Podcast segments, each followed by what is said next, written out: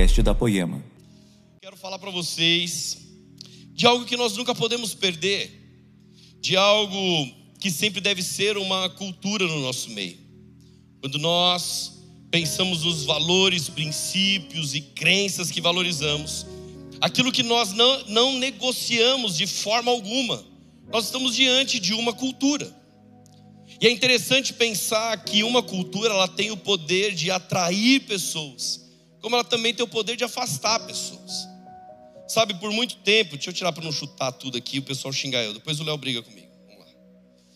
Mas por muito tempo acontece isso aqui na Poema, pessoas vindo de longe, sabe, falando, puxa, a gente quer viver isso aí que vocês vivem, a gente quer, sabe, a, queimar como vocês estão queimando por Jesus. Então, é, a gente, quantos pastores procuraram falando sobre o supersídio? O que, que é esse culto? Explica.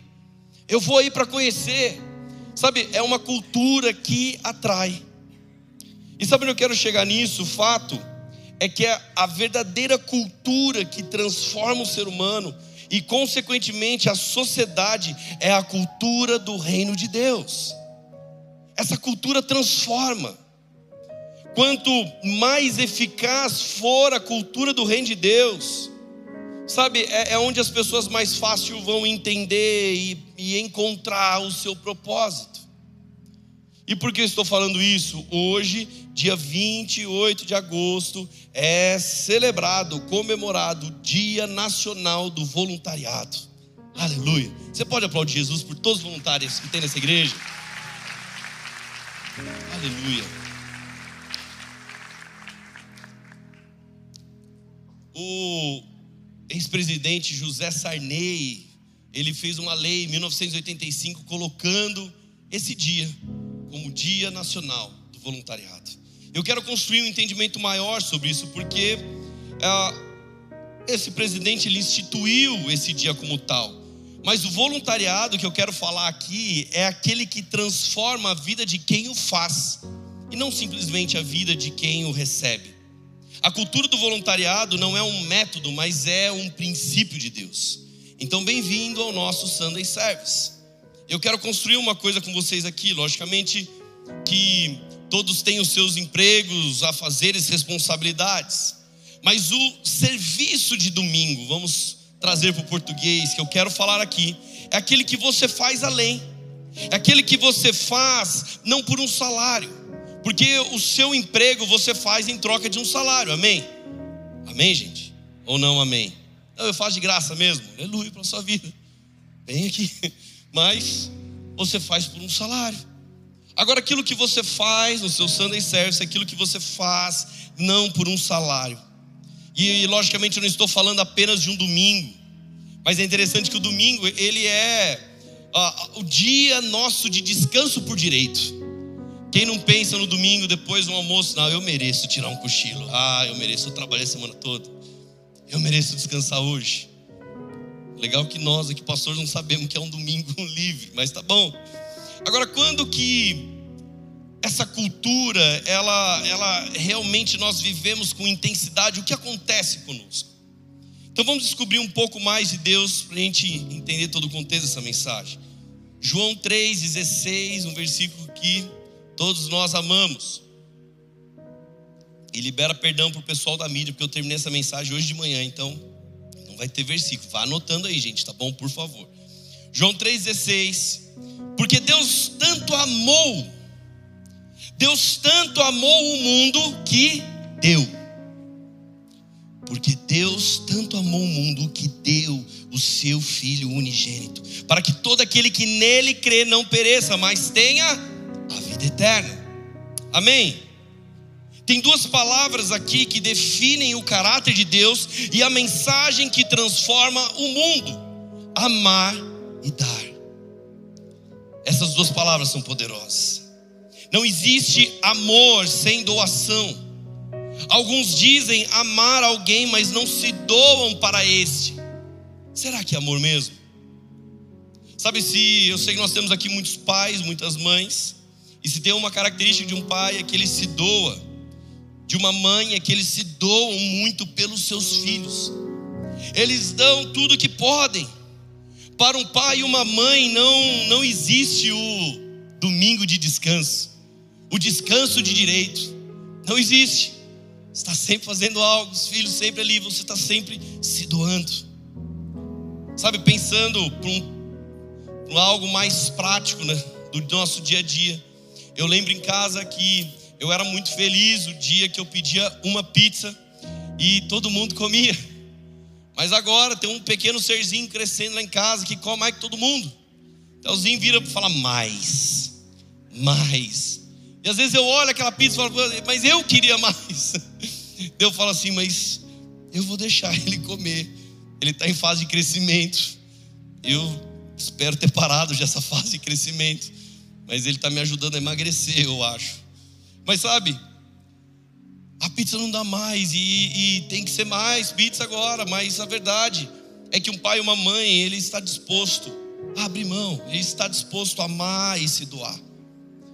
De verdade, se você namora alguém e essa pessoa diz que te ama muito, mas nas suas atitudes ela ainda, sabe, demonstra ser uma pessoa egoísta, provavelmente que essa pessoa sente por você é carinho, é paixão, é muitas outras coisas, mas você tem que se perguntar: será que é com essa pessoa que eu quero me casar. Casar com alguém que ama ou alguém que acha que ama, porque o amor é aquele que é capaz de doar também. Vocês entendem o que eu quero dizer?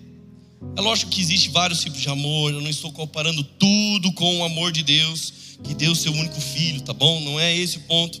Mas eu estou falando do amor disposto a doar.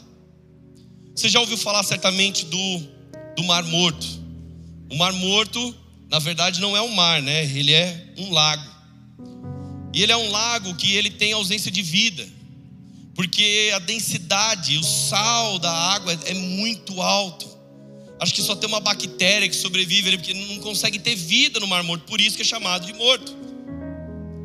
Uma, um litro de água do mar, ele tem na média de 30 gramas de sal, mas no Mar Morto tem 300 gramas de sal. Então a vida ali é quase que impossível.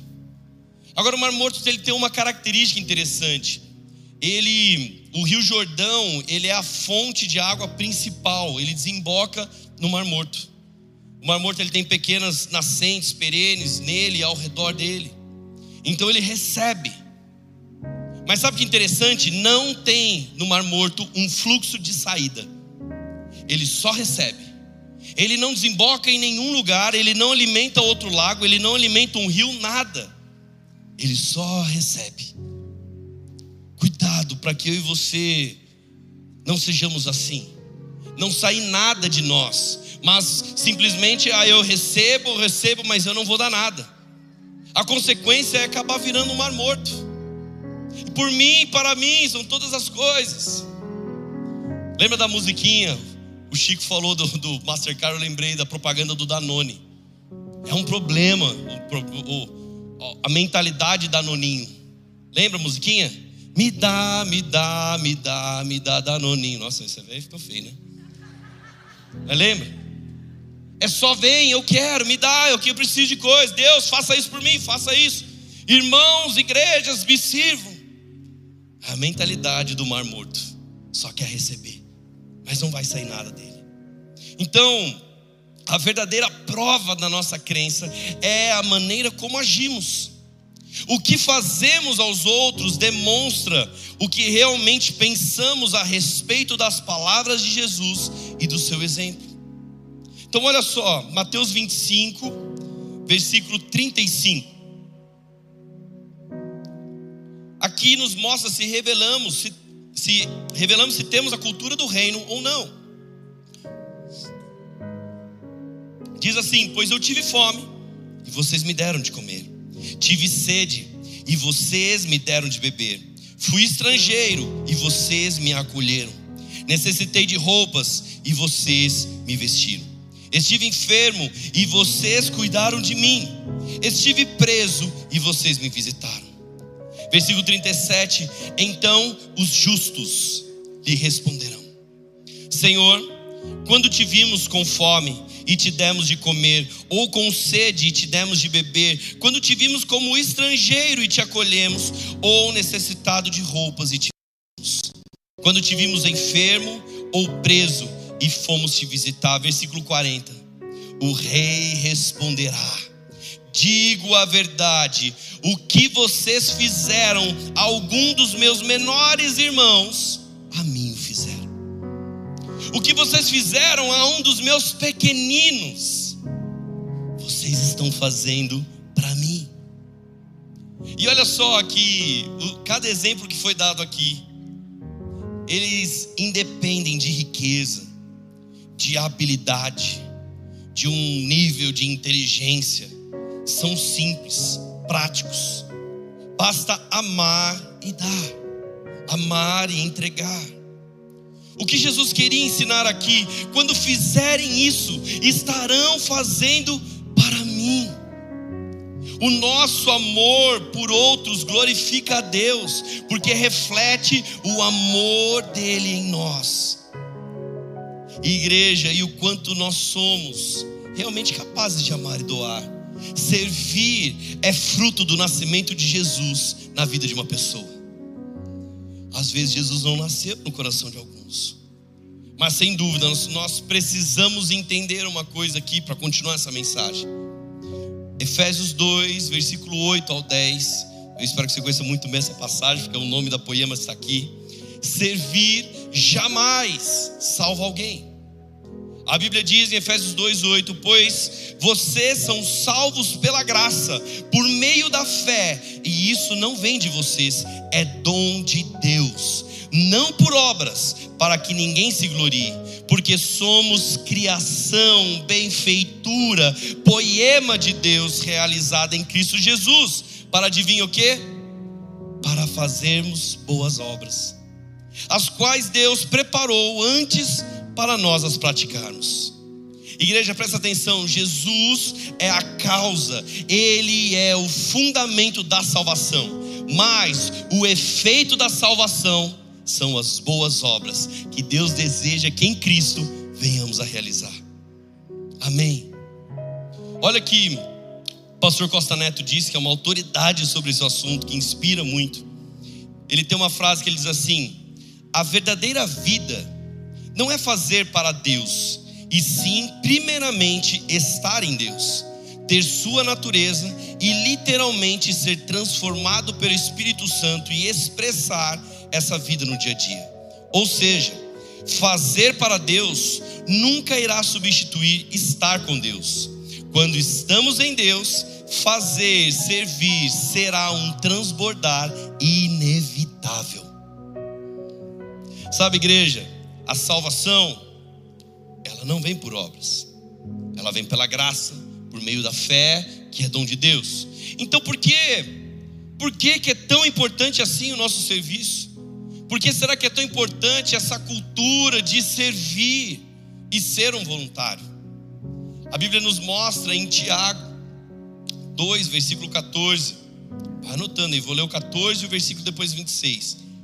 De que adianta, meus irmãos, alguém dizer que tem fé se não tem obras? Acaso a fé pode salvá-lo se um irmão ou irmã estiver necessitando de roupas e do alimento de cada dia, e um de vocês lhe disser: Vá em paz, aqueça-se e alimente-se até satisfazer-se, sem, porém, lhe dar nada. De que adianta isso? Assim, também a fé por si só, se não for acompanhada de obras, ela estará morta.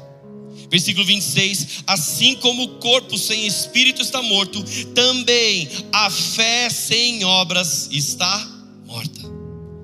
Certamente você já ouviu alguém falar: olha, eu tenho muita fé em Deus.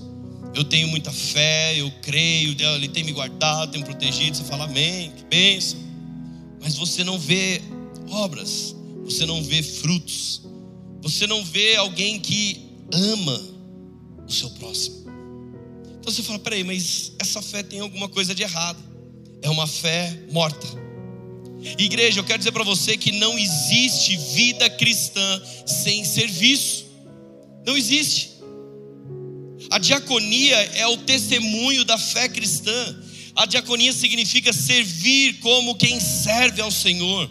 É usar tudo que temos e somos para que o testemunho de Cristo seja visto em nós, sem que haja sequer menção da palavra às vezes. Mas as pessoas olham e falam: Puxa, eu vejo Jesus na vida dessa pessoa. Talvez seja a sua maior pregação, é o exemplo de alguém que ama servir. Sabe onde eu quero chegar nisso? Eu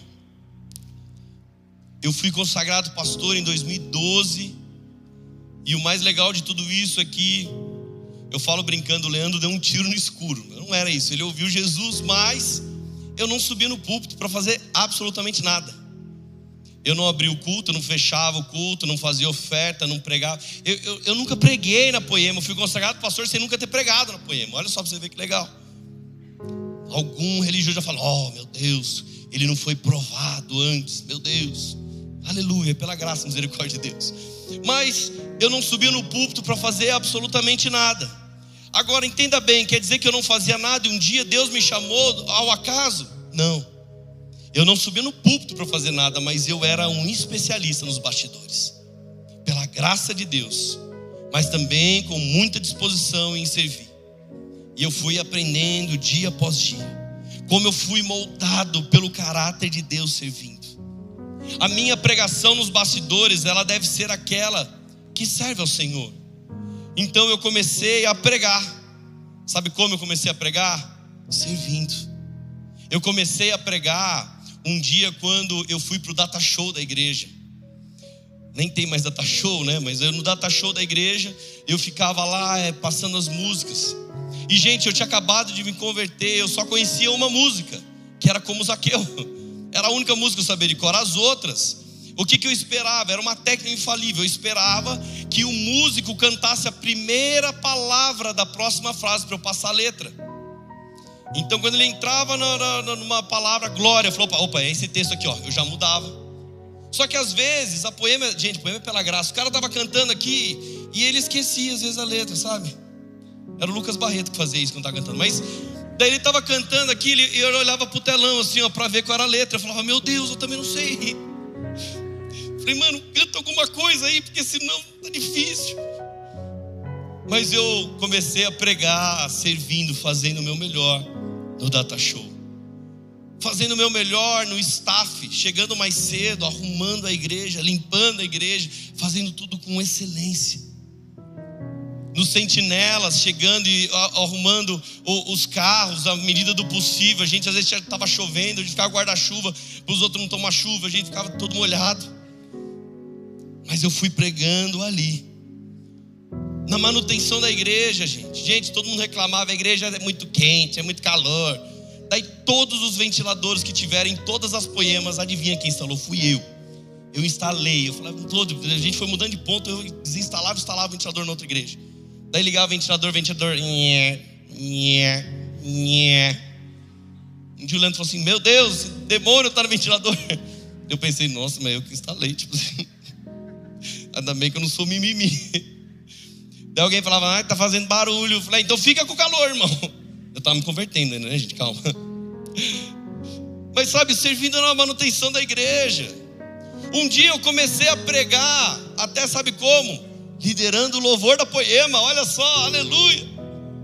Antes do Brisa liderar o louvor, era, foi o Brunão. Antes do Brunão era essa pessoa aqui sem saber cantar. Hoje eu contei para a Laura Sogueres, ela falou assim: Não, mas você canta, né? Eu falei assim: Com essa voz, canto muito. Não canto, não toco, não sei nem a diferença dos instrumentos. Mas como que você liderava? Eu não sei. É pela graça de Deus que eu liderava. Me foi durante dois anos e meio. Sabe o que eu quero dizer para você? Que cada problema que aparecia para mim era uma grande oportunidade de aprender mais. Por trás de cada problema estava o aperfeiçoamento que eu precisava. Sabe, servir é isso, é falar, Deus, eu quero, eu quero, eu quero, eu quero melhorar, eu quero aprender mais. Teve gente que chegou aqui na igreja que não sabia fazer quase nada e chegou, aprendeu até uma profissão. Vem mexer na mídia, vem fazer uma coisa, aprende uma coisa que vai usar fora também, que vai sustentar ela. Mas como que veio? Servindo. Não estou falando que esse tem que ser o nosso foco, tá? Eu só estou falando que acabou sendo consequência para alguns. Mas servindo, se doando. O servir, às vezes, me parece que é um assunto que simplesmente se tornou paralelo ao Evangelho. Ele não é tão importante como outros princípios. Ah, é uma coisa que eu não sei. Ah, depois eu vou ver esse negocinho de servir aí, porque o mais importante agora é que eu estou procurando Jesus. Ah, eu quero Jesus agora. Primeiro as coisas que eu preciso, para depois eu ver o, o que, que Jesus vai fazer. Meu irmão, a gente está se tornando às vezes muito chato. Sabe por quê? Porque a gente construiu tanto entendimento de sacerdócio, vida com Deus, e está certo. Mas às vezes você fala uma coisa simples, alguém fala assim: Eu vou orar, eu vou orar e, e, e Deus tem que falar. Então, pastor, é o seguinte: olha, eu vou pegar esse papelzinho que caiu no chão aqui. Se passar uma pomba branca na minha frente, se cair o semáforo no meu carro, se sair o profeta de dentro do bueiro na rua e falar: Eis que vos digo, irmão, pega o papelzinho no chão. A gente se tornou super espiritual. Precisa acontecer, nossa, som das trombetas para que eu possa servir e fazer alguma coisa pelo meu próximo. Sabe, talvez isso esteja relacionado à dificuldade de entender sobre o próximo. Jesus um dia ele conta uma, a parábola do bom samaritano, ela está em Lucas 10. Ele conta a parábola do bom samaritano a um perito da lei. Eu não vou contar a parábola, mas olha o que acontece antes. Versículo 25, Lucas 10, 25. Certa ocasião, um perito na lei levantou-se para pôr Jesus à prova e lhe perguntou: Mestre, o que preciso fazer para herdar a vida eterna? O que está escrito na lei? respondeu Jesus. Como você a lê? Ele respondeu: eu imagino até que ele colocou uma entoação de voz nessa hora. Ame o Senhor, o seu Deus, de todo o seu coração e de toda a sua alma e de todas as suas forças e de todo o seu entendimento. Só que daí ele leu o último, já mais baixo. E ame o seu próximo como a si mesmo. Então, disse Jesus: Você respondeu corretamente. Faça isso e viverá. Igreja, se fosse uma prova e Jesus falou, vamos lá, o questionamento é esse. A resposta daquele perito na lei, ele teria ganho nota 10. Parabéns. Faça isso e viverá. Mas o versículo continua dizendo: Mas ele, querendo justificar-se, perguntou a Jesus: E quem é o meu próximo? Então Jesus conta a parábola do bom samaritano, muita coisa podemos falar, mas Vamos manter o foco aqui. A provocação de Jesus aqui é ok, você sabe a palavra, mas e a parte prática dela? Você sabe? Porque aquele homem, ele era um professor da lei. Ele citou o maior de todos os mandamentos, mas na perspectiva de Jesus, ele estava longe do caminho para a eternidade. Faça isso e viverá. É bem provável que o perito ele falou uma lista de afazeres para Jesus, mas que não se relacionavam com amar, com se doar, não se não relacionavam com servir ao próximo. E sabe por quê? Porque ele, a Bíblia diz, querendo justificar-se. Imagina alguém querendo se justificar com Jesus. Provavelmente aquele homem e muitos outros não faz sentido conectar a vida eterna com a vida terrena. Não faz sentido conectar a salvação com obras, a fé com o serviço. Quantas vezes nós não ligamos, a, a, a, não ligamos apenas o nosso serviço a Deus, apenas vou colocar bem grande aqui para não trazer confusão deveria ser apenas coisas, às vezes super espirituais. Ah, eu, o, que eu, o que eu tenho que fazer aqui realmente é a, a questão do culto, o jejuar, estudar as escrituras, ensinar. E nenhuma dessas coisas é errada, pelo amor de Deus, tudo tem, tudo tem a sua importância. Mas sabe, fazer por fazer aquilo que não transforma o nosso coração para amar e servir as pessoas, não é servir a Deus, verdadeiramente, não é servir ao Senhor e ao seu reino. O que Deus espera de nós, igreja, é que realmente possamos refletir a natureza divina do amor ao próximo e o serviço às pessoas. Por consequência, o serviço às pessoas. Portanto, nós não podemos deixar o voluntariado de lado, como se fosse algo por fora da nossa caminhada com Cristo. Não é algo, ah, tem umas pessoas lá na minha igreja que servem. Sabe o que Jesus ensinou para o perito? Ele ensinou a prática. Ele quis falar da prática, assim como ele fez com os discípulos. Sabe, eu, eu, eu fiz Senai em dois, eu não lembro o ano, fui falar de manhã também, esqueci o ano. Quando eu tinha 13 anos. Daí eu já trabalhava numa oficina, eu fiz o curso de elétrica de automóveis, eu já trabalhava numa oficina. Eu lembro um dia que deu um problema no carro de um irmão aqui, e ele perdeu a chave, e eu falei, cara, vamos lá consertar. Não, mas eu já perdi até a chave. Eu falei, mano, não precisa de chave, eu ligo sem chave. Ele falou, ô louco, irmão, o que, que você fazia antes aí no, no mundo aí? Uns corre aí e tal. E eu falei, é, mano, é isso aí, tá ligado? Vida louca.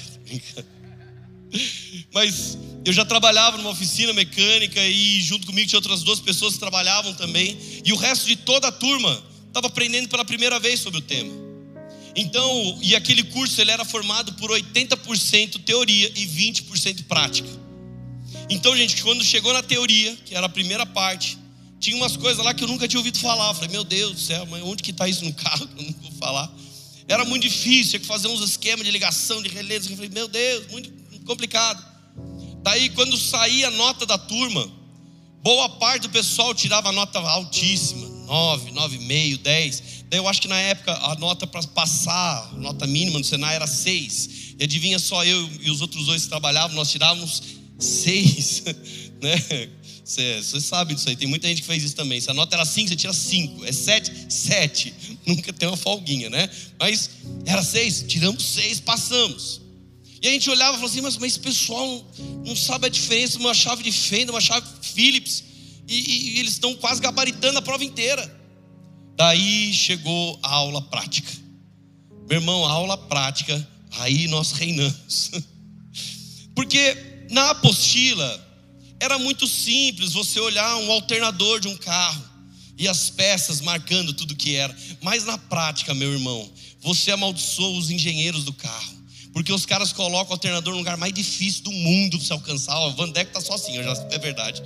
Motor de arranque do carro, o engenheiro falou assim: Ah, eu vou acabar com a vida um dia de alguém, eu vou colocar no lugar mais impossível. Daí você, metade da sua mão é, é rasga, corta dentro do carro. Daí você pega aquela peça tudo suja, tudo bagunçada. Você vai soltar o parafuso, o parafuso está espanado, a cabeça do parafuso já não existe mais. Daí você fala, ué, mas isso aqui não estava na apostila. E os caras falam, ah, professor, mas está muito difícil. O professor fala, ah, mas vocês querem coisa fácil? A prática, às vezes, é diferente. Isso acontece, a gente vê agora uma geração que sonha. E a gente está certo, um dia eu quero orar, nós vamos Aí eu vou dar spoiler do futuro, mas nós estamos preparando umas coisas muito legais aqui. Mas um dia eu quero orar sobre todos os empreendedores aqui, mas muitas pessoas sonham e falam, puxa, eu quero ser o empreendedor. Glória a Deus, aleluia, mas eu preciso te avisar. Você vai trabalhar mais que todo mundo sua empresa. Você vai dormir pouco. Alguém pensa, nossa, eu vou ficar de boa, olha, eu vou mandar. vai nada. Você está lascado, isso sim. Na teoria é lindo, mas na prática, meu irmão, é muito difícil. Mas parece fácil quando está na teoria. E sabe que ninguém conta a parte mais terrível de quando você lida com o comércio? Sabe qual é? Lidar com o cliente. Meu irmão, quando você lida com o cliente, você fala: Ei, Jesus, esse é para os fortes mesmo. Aleluia. Tem alguém soltou um glória a Deus que sabe a luta que é. O cliente sempre tem razão, meu Deus. A prática, ela é um pouco mais complicada que a teoria. Agora Jesus nos mostra isso. Jesus, ele nos ensina, ele chama os discípulos e fala: "Vem cá, gente, eu vou mostrar para vocês o que é a prática do que eu estou ensinando para vocês". A Bíblia diz em João 13, versículo 12: O grande desafio de Jesus para os discípulos é: façam como eu lhes fiz. Versículo 12 diz: Quando terminou de lavar-lhes os pés, você conhece essa história. Jesus tornou a vestir sua capa e voltou ao seu lugar. Então lhes perguntou: Vocês entendem o que fiz a vocês? Vocês me chamam mestre e senhor, e com razão, pois eu sou. Pois bem, se eu, sendo Senhor e Mestre de vocês, lavei os seus pés, vocês também devem lavar os pés uns dos outros. Versículo 15: Eu dei o exemplo para que vocês façam como lhes fiz. Digo verdadeiramente que nenhum escravo é maior do que o seu senhor, como também nenhum mensageiro é maior do que aquele que o enviou. Agora que vocês sabem essas coisas, felizes serão se as praticarem. Olha que legal, essa tarefa, lavar os pés, era uma tarefa para escravos. Você consegue imaginar essa cena? Os discípulos estavam lá com seus pés imundos. Quem vai lavar os meus pés? Sabe quem eu sou? Eu sou discípulo de Jesus. Eu sou líder. Sou pastor sênior. Eu sou grande empresário. Eu sou títulos, mais títulos e mais títulos. Então eles olham e, e de um lado está lá, tem a água, tem a bacia e tem a toalha. Eles estão esperando quem vai lavar os meus pés. Então Jesus se levanta, pega todas aquelas coisas e começa a lavar o pé de cada. Sabe, eu realmente imagino os discípulos paralisados. Pedro vendo o seu mestre se comportando, sabe, é, é, de uma forma que era para ele ter dado um passo primeiro, era para ele ter tomado essa atitude. Jesus, o mestre, estava lavando os pés dele. E no final ele diz: É isso, é isso que vocês devem fazer uns para os outros. Gente, deve ser muito difícil servir alguém se esse se esse se considera num nível superior ao do outro.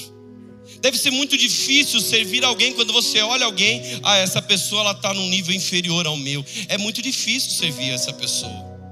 pessoa. Alguém não vai conseguir. Agora, essa é a parte legal do Evangelho, meu irmão. Essa é a parte legal do Evangelho, é quando você é dono de uma empresa. Você pode mandar, mas você escolhe servir. Você escolhe chegar na sua empresa e falar assim: hoje eu vou fazer a minha maior pregação.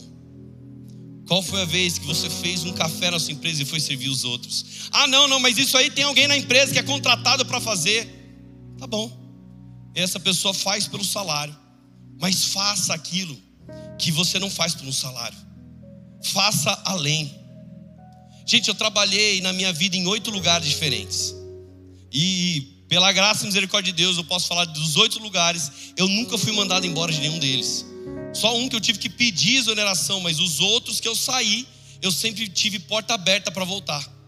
Não é porque eu era o melhor, não, era sobre isso, mas era eu sempre fazia a mais, eu sempre fazia além. Ah, mas isso aí não é só função.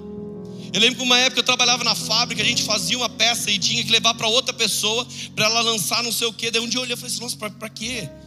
Eu já pego, eu fazia minha caixa, eu chegava na máquina, já fazia o negócio. Daí um dia a pessoa falou assim: olha, cuidado, hein, cuidado, prego que se destaque é martelado. Eu falei: ah, para se essa cultura do, do inimigo. Vamos fazer o nosso melhor, vamos fazer além.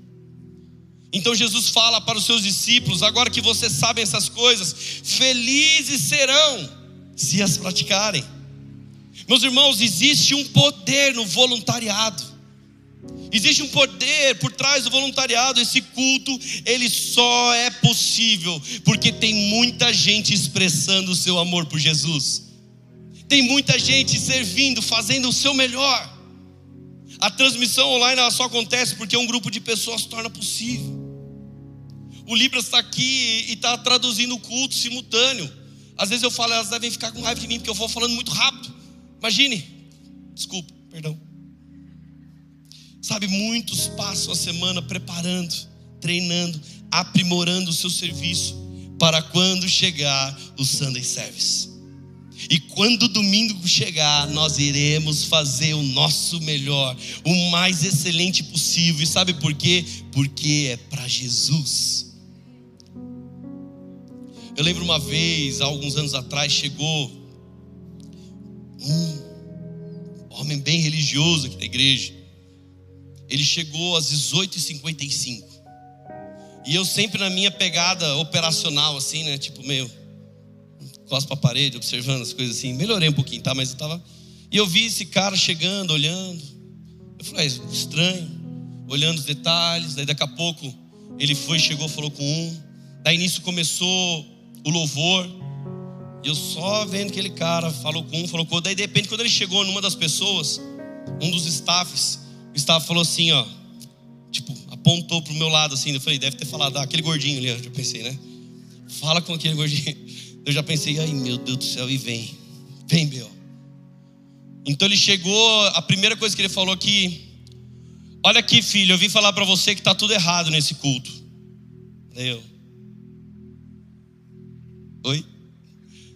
Tá tudo errado nesse culto, porque desde a hora que eu cheguei, eu não vi ninguém com o joelho dobrado na cadeira orando, intercedendo pelo culto.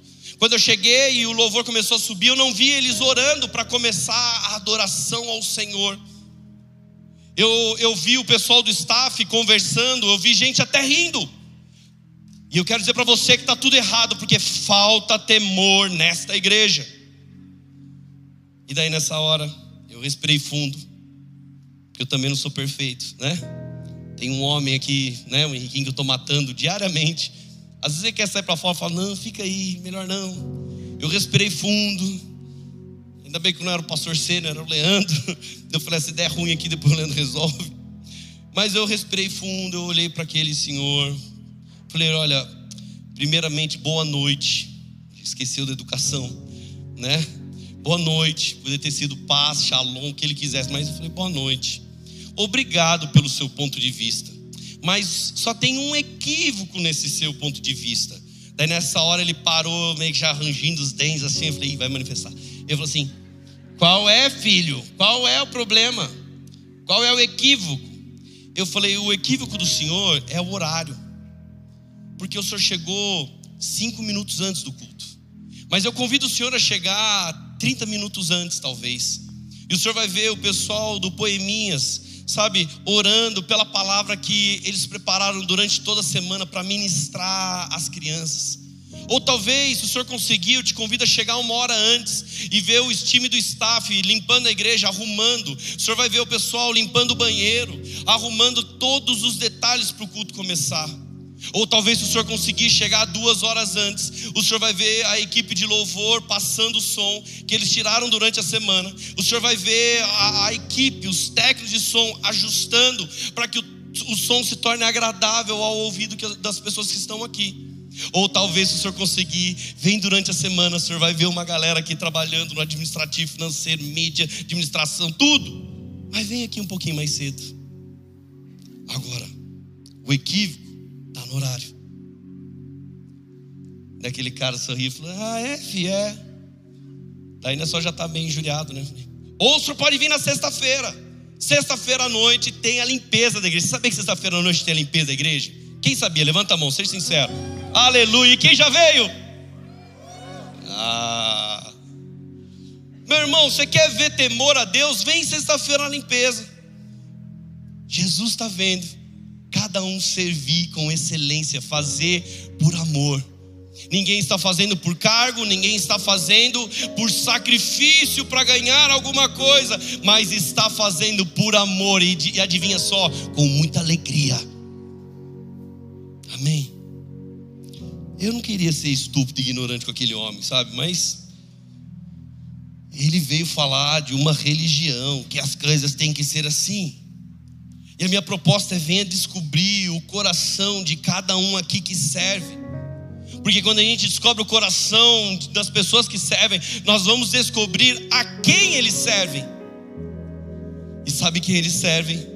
Não é um pastor, não é o líder, não é a placa da igreja, mas eles servem ao Senhor. Ninguém está fazendo algo porque o outro disse que tem que fazer.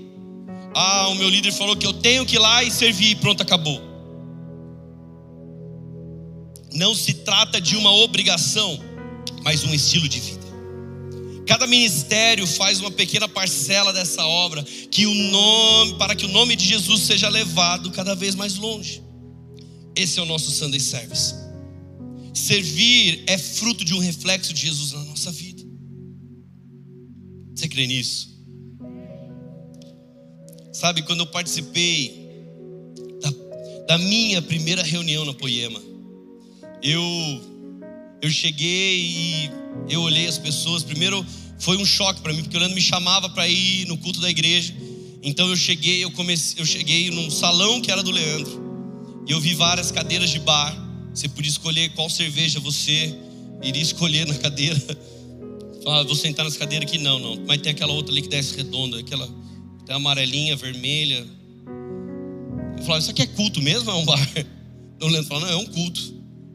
Eu cheguei naquele culto e eu comecei a ver as pessoas servindo, trabalhando. Eu não sabia que era servir, mas eu comecei a olhar o Luizinho arrumando as cadeiras para ficar tudo arrumadinho. Eu olhei o, o mesaman correndo com cabo de um lado para o outro, e os caras do som, ô mesa, faz aquilo, faz ele arrumando a caixa, o pessoal do som ali arrumando os detalhes, passando o som que ia começar, cada um fazendo uma parcela. Daí eu falei pro Leandro, falei, nossa, cara, dá trabalho, né, cara, para fazer esse negócio acontecer aqui, esse negócio, olha que legal, não é nenhum culto. Esse negócio acontecer no seu salão, né? O Leandro falou, cara, é, o pessoal chegou faz umas duas horas. Eu pensei comigo, nossa, duas horas antes, no domingo. Os caras perderam o Faustão. Domingo maior. Domingo maior é duro, né? Os caras perderam o jogo que passa tarde na televisão para chegar duas horas antes aqui servindo. Eu, eu, eu, era incompreensível, eu não conseguia entender aquele negócio.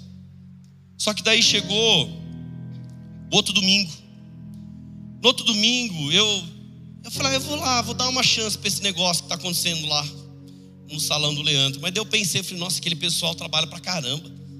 Falei, quer saber? Eu acho que se eu chegar um pouquinho mais cedo, eu consigo ajudar eles e talvez vai ficar um pouquinho mais leve. Gente, no segundo culto que eu cheguei, eu já estava servindo, eu já estava fazendo alguma coisa. Ah, mas eu não vi o, o, o profeta sair do bueiro para profetizar sobre a minha vida.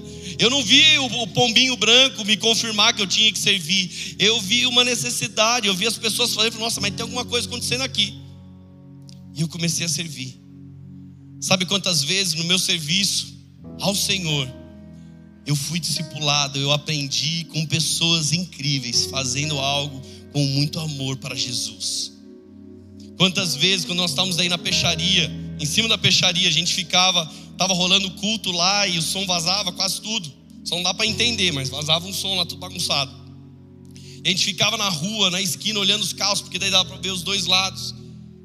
E a gente estava lá e às vezes a gente falava, puxa, o que será que está acontecendo lá? A galera gritava, a gente ouvia. E daí virava para o outro pessoa que estava servindo e falava, ah, mano, vamos lá, fala, fala que Jesus tem feito na sua vida. Meu irmão, começava a nossa pregação naquele lugar. Eu quero dizer para você que é o, existe um poder por trás do voluntariado.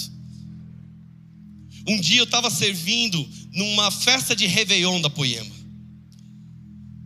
E sabe, eu estava servindo com uma moça muito bonita. Essa moça muito bonita se tornou minha esposa. Aleluia. Fica a dica para você que está solteiro aí. Começa a servir, quem sabe, né? Você encontra alguém e fala: opa, peraí. Ó, minha futura esposa. Profetiza também, tem poder essas coisas, né? Só não vai falar para ela: ó, você é minha futura esposa, você vai assustar ela. Dica de chaveco, tá bom? Não chega assim, não. Mas sabe, Daí eu lembro que teve tantos problemas naquela festa que teve gente que falou que não ia, mas chegou na hora foi e não levou comida e queria entrar. E a gente falou: Meu Deus do céu, é só problema. O pessoal cobrando a gente, mas eu estava tão feliz de estar servindo. Aquela moça muito bonita. Aleluia, glória a Deus. Foi muito bom servir aquela festa. Sabe, quem serve tem a natureza de Jesus. Qualquer trabalho que nós fazemos para Jesus é por causa do que Ele fez por mim e por você. Primeiro ele fez por mim. Agora o que eu quero dizer para você é que crer em Jesus precisa seguir com algo prático. Como que eu posso apresentar fé sem obras? Portanto, nunca foi sobre a necessidade da igreja, da organização. Servir a igreja é cuidar da noiva de Cristo. Olha o que o livro Servir e Amar diz, gente. Nossa, é muito poderoso isso. Voluntariado Voluntariado não se faz com as mãos, mas se faz com o coração. Voluntariado não é mão de obra de graça, mas é uma mão de obra que nenhum dinheiro paga. Meu irmão, você pega um cara, um empresário mais bem sucedido que for, você vê ele servindo, limpando o banheiro se for necessário, arrumando os carros lá fora. E nós pregamos, nós mostramos Jesus. A dona desse móvel, ela tem uma amiga que ela mora nesse prédio aqui. E ela, um dia ela falou para mim: Olha, Vi, ó, a minha amiga aqui, fulano de tal. Ela falou assim: Olha, marido, você tem que ver como eles são bonitinhos naquela igreja, que ela já é uma senhorinha de idade. Como eles são bonitinhos naquela igreja. Eu olho o pátio, os carrinhos tudo arrumadinho, assim, ó, fileirinha. Olha, você tem que ver, é bonito de se ver. A gente está pregando com a nossa excelência, meu irmão. São coisas simples. De verdade, se você pega uma bala lá na frente, pega o papelzinho e, e, e, joga no chão, meu irmão, nunca mais faz isso em nome de Jesus. Nunca mais faz isso. Porque a gente quer mostrar para todo bairro a nossa excelência. Voluntariado é amar e servir. Eu espero que você esteja feliz até aqui. Voluntariado não se faz por obrigação, mas se faz com prazer, não é sobre impor. Nós não servimos por uma barganha. Eu não quero chamar atenção para o meu serviço, eu quero chamar atenção para aquilo que Jesus fez na minha vida. Então, quando eu sirvo, eu não sirvo por culpa, eu não sirvo por sacrifício, eu não sirvo pela necessidade, eu não sirvo por pressão. A minha motivação não é galardão, apesar que a Bíblia diz sobre isso. Sabe, eu quero dizer para você que a minha única motivação em servir deve ser porque eu amo, porque Ele entrou na minha vida e agora eu tenho a natureza de Jesus. Quando eu faço por algo, eu faço por um salário. Amém? Mas quando eu faço, eu faço com alegria, eu quero honrar Jesus. Nós não honramos o que fazemos ao pastor da igreja, ao líder que me pediu, mas honramos a quem servimos, que é o Senhor. Então, às vezes, a questão não é o que a minha igreja tem a oferecer. Ministério da Noninho me dá. O que a minha igreja tem a oferecer? Mas sim o que eu tenho a oferecer à minha igreja. O que eu tenho a oferecer ao corpo. O que eu tenho a oferecer ao meu próximo. O que eu tenho. Alguns passam anos perguntando: Senhor, o que eu faço? Onde eu sirvo? Qual é o lugar? E, e de verdade a oração talvez ela esteja errada. A oração deveria ser: a quem eu sirvo? A quem eu sirvo? Eu sirvo ao Senhor. Meus irmãos, o voluntariado ele muda o ambiente. Sabe, um lugar em que a cultura do voluntariado é forte o ambiente de crítica ele é minimizado. Porque cada um assume a sua responsabilidade. Então, quantas vezes já ouvi alguém chegar e falar assim: Olha, oh, lá, deixa eu te falar uma coisa, tá com um problema no tal lugar. Eu eu, eu vou lá, eu vou lá resolver. E eu penso, falando, mano, essa crítica que você está fazendo, você não vai levar para outros, porque ela vai parar aqui em mim, que eu vou lá fazer. Quer vir junto? Vamos resolver junto? Eu não sei nem como é que faz esse negócio, mas nós vamos junto. Um dia o datachou da poema deu problema. E os caras falaram: Meu, soltou uns fios aqui, deu problema. Eu falei: Gente, deixa eu ver, abri o cabo. Tinha lá, acho que uns 20 fiozinhos. Eu falei: Não, eu vou, rumo um ferro de solda aí. Alguém entende disso? Ninguém entende. Eu falei: Ah, então se ninguém entende, eu vou mexer aqui até descobrir. O Leandro queria passar um vídeo no culto e pela graça, falei: Senhor, unge esse ferro de solda para que eu solde os fios no lugarzinho certo. E passou o vídeo no culto. sabe? É a disposição. Eu não quero saber do problema, não da crítica, mas eu quero ver a oportunidade de manifestar o meu amor por Jesus. Falar, eu quero servir, eu quero fazer algo. Se vacilar, até subo para tocar aqui um dia. Tô brincando. Ainda bem que tem bastante gente para tocar, né? Aleluia, glória a Deus. Mas quem serve, ele deixa de ser egocêntrico. O ambiente das pessoas quando servem sabe, é propício para o crescimento pessoal dessa pessoa em todas as áreas. Quem serve adquire experiência pessoal, adquire conhecimento profissional, até mesmo como eu já disse. Agora, a nossa motivação em servir é o amor. Agora eu quero falar para você, sabe qual é o combustível do nosso serviço? É a alegria. Quando a alegria assume o nosso serviço, o nosso estilo de vida, em todo ambiente que existe um voluntário servindo de coração, nós vamos ver alguém com uma alegria estampada no seu semblante. Nós vamos encontrar uma pessoa leve, provavelmente apaixonante, Quantas vezes eu já fui constrangido de chegar na igreja e pensar, ah, eu sou Jó, eu sofro, eu tenho mil e um problemas. Daí eu encontro alguém com mais problema do que eu, e essa pessoa está feliz, servindo, essa pessoa está fazendo melhor. Às vezes a pessoa está lá fora e alguém xinga, porque é, tem que colocar meu carro aqui. Fala, mas não tem mais vaga, irmão, não tem jeito. E o cara xinga, e a pessoa está lá com um sorriso, aleluia, irmão, Deus abençoe sua vida. Glória a Deus. É que nem o Chicão falou aqui na hora da oferta. Desculpa aí, segundo dia a gente teve que ser chato. Sabe, às vezes o staff tem que ser chato, porque a, a parede custa dinheiro. Alguém vai lá e coloca o pezinho nela assim, tipo assistir o culto assim, eita Jesus. Geralmente eu era chato fazer essas coisas. Glória a Deus, Deus foi levantando mais pessoas. Algumas pessoas eu tenho que pedir perdão aqui na igreja, porque eu já fui muito chato com muita gente. Perdão, tá bom? Vocês me perdoam. Alguém já falou assim, nasce lado e não cumprimenta os outros. Eu falei, mas cara, tem tanto BO, eu chego já direto, um monte de BO. Agora eu vejo, tudo bem, gente. Eu... Sabe? Às vezes, aí tem que ser um pouquinho chato. Mas sabe onde eu quero chegar? Um líder de acordo com o padrão de Deus deve ser alguém que vibra em servir. Que vibra, eu quero fazer mais e mais. A minha proposta nessa noite, igreja, é que nós possamos mudar a mentalidade. É um lugar que eu posso falar: ei, essa igreja é minha. Essa igreja é minha. A rua onde está a minha casa, adivinha só, é minha. O meu bairro, a minha cidade, essa cidade é minha. Deixa eu contar uma coisa para vocês, prometo que não vão contar para ninguém, tá bom? Eu tenho eu tenho orado por alguns vizinhos aqui, gente.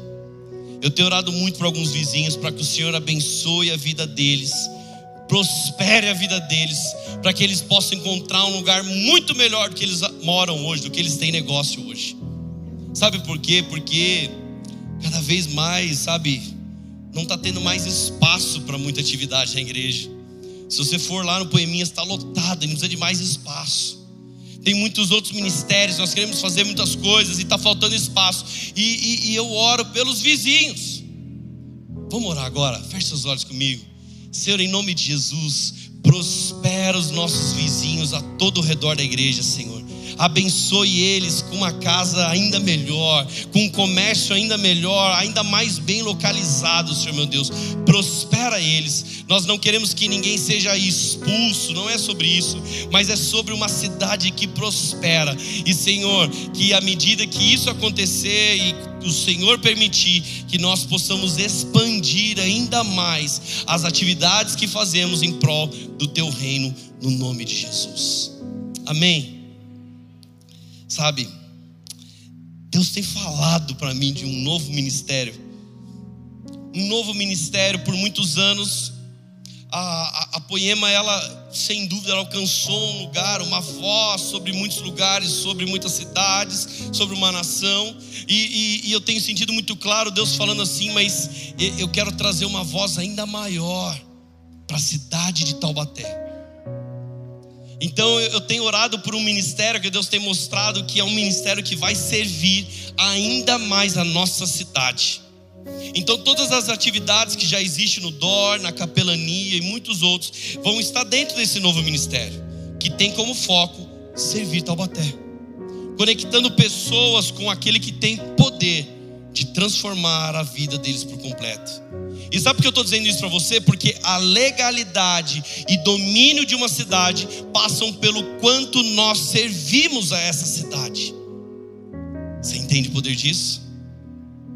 Então nós estamos orando por Taubaté, amém? Nós temos que fazer, que é necessário. Mas quando agimos em favor da nossa cidade, o nível de aceitação, inserção e efetividade é outro, completamente diferente.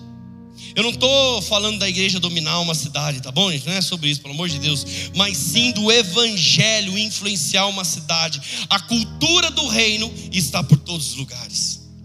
E sabe por que isso é importante? Olha o que a Bíblia diz, Jeremias 29, versículo 5: Construam casas e habitem nelas, plantem jardins e comam de seus frutos. Aí você fala, mas o que isso tem a ver?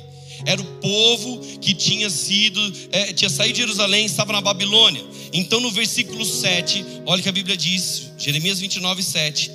Busquem a prosperidade da cidade para a qual eu os deportei, e orem ao Senhor em favor dela. Por quê? A prosperidade de vocês depende da prosperidade dela. Ei, isso é muito poderoso. A prosperidade que Deus está falando aqui para aqueles que foram deportados de Jerusalém para a Babilônia dependia da prosperidade da cidade. Então, como prosperar em uma cidade suja, terrível, que tem altos níveis de violência, altos níveis de prostituição? Como nós vamos fazer isso? Orando, sem dúvida, mas também servindo essa cidade. Servindo, amando essa cidade para que ela prospere a fim de que tudo que for benéfico e frutífero seja aplicado na nossa própria terra. Nós queremos e, e, e, nós queremos assumir que podemos fazer mais pela nossa cidade, em prol das pessoas que habitam nela, servindo ela, transbordando do nosso amor por Jesus em cada lugar, em cada lugar que passarmos por ela. Amém? Você crê nisso? Então, de verdade, esteja orando por esse novo ministério daqui Há algumas semanas aí você vai saber mais dele. Eu, eu, eu não aguento, gente. Eu tô. A unção do Leandro veio mesmo, que eu dou spoiler de tudo agora. Às vezes o Leandro falava, gente, o Leandro chegava às vezes no lounge e falava para mim, mano, não fala para ninguém, tal coisa. Eu falava, não, mano, beleza. Ele subiu no púlpito e falava. Eu falava, ué, que quando ele acabou de falar para mim, não falar nada. E eu fui fiel, não falei nada. Né? Mas ele não aguentava falar para todo mundo. Eu tô assim, aleluia. Então, Ore pela nossa cidade. Quando você estiver orando por todas as coisas, começa a declarar na sua oração: Taubaté do Senhor Jesus.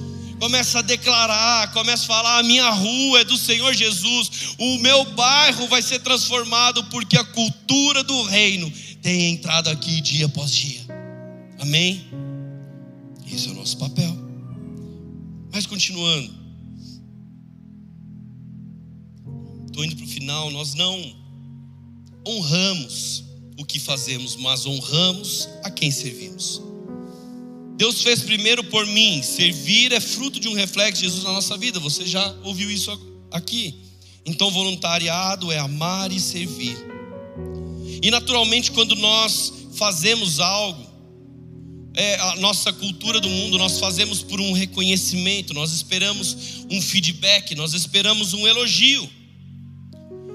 É natural, é a tendência humana, mas muitos pararam de servir no meio do caminho porque se frustraram. Não veio um reconhecimento humano. Às vezes nós não recebemos a recompensa que nós esperamos. É tipo quando o, marido fala: Hoje eu vou limpar a casa, vou lavar a louça, vou fazer não sei o quê. E não que a mulher se limite a isso, pelo amor de Deus, a mulher é a coluna da casa, ela edifica uma casa. Mas um dia o homem fala, eu vou fazer os afazeres, achando que fosse esse somente o papel da mulher. Mas quando ele faz, ele faz esperando uma recompensa. Quando deveria ser apenas um entendimento de obrigação. Eu tenho, eu tenho, eu, não é obrigação, como é que fala a palavra? É, é eu falo isso para meus filhos, meu Deus do céu, sumiu. É, é, é o dever de, de compartilhar as tarefas da casa, fazer as coisas. Não é porque não, é isso aqui, é ela que tem que fazer, isso aqui ele tem que fazer.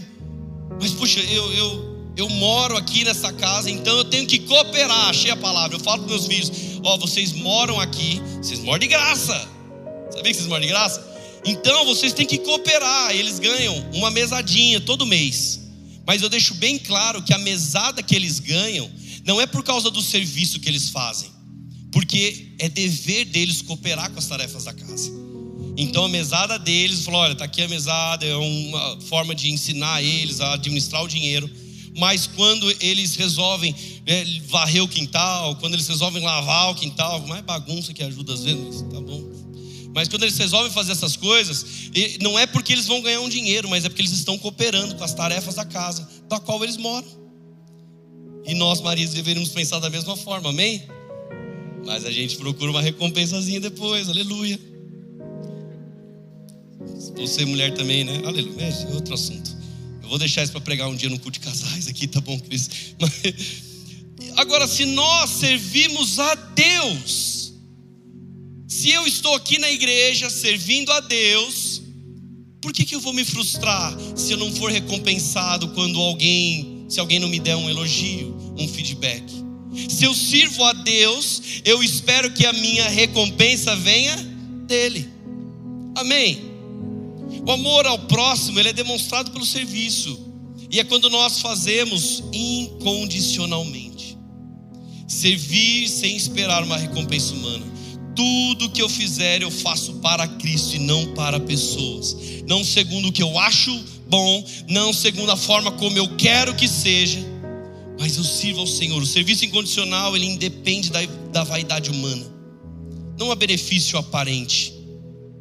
E o mais legal, o serviço incondicional, incondicional, eu não posso colocar condições para servir.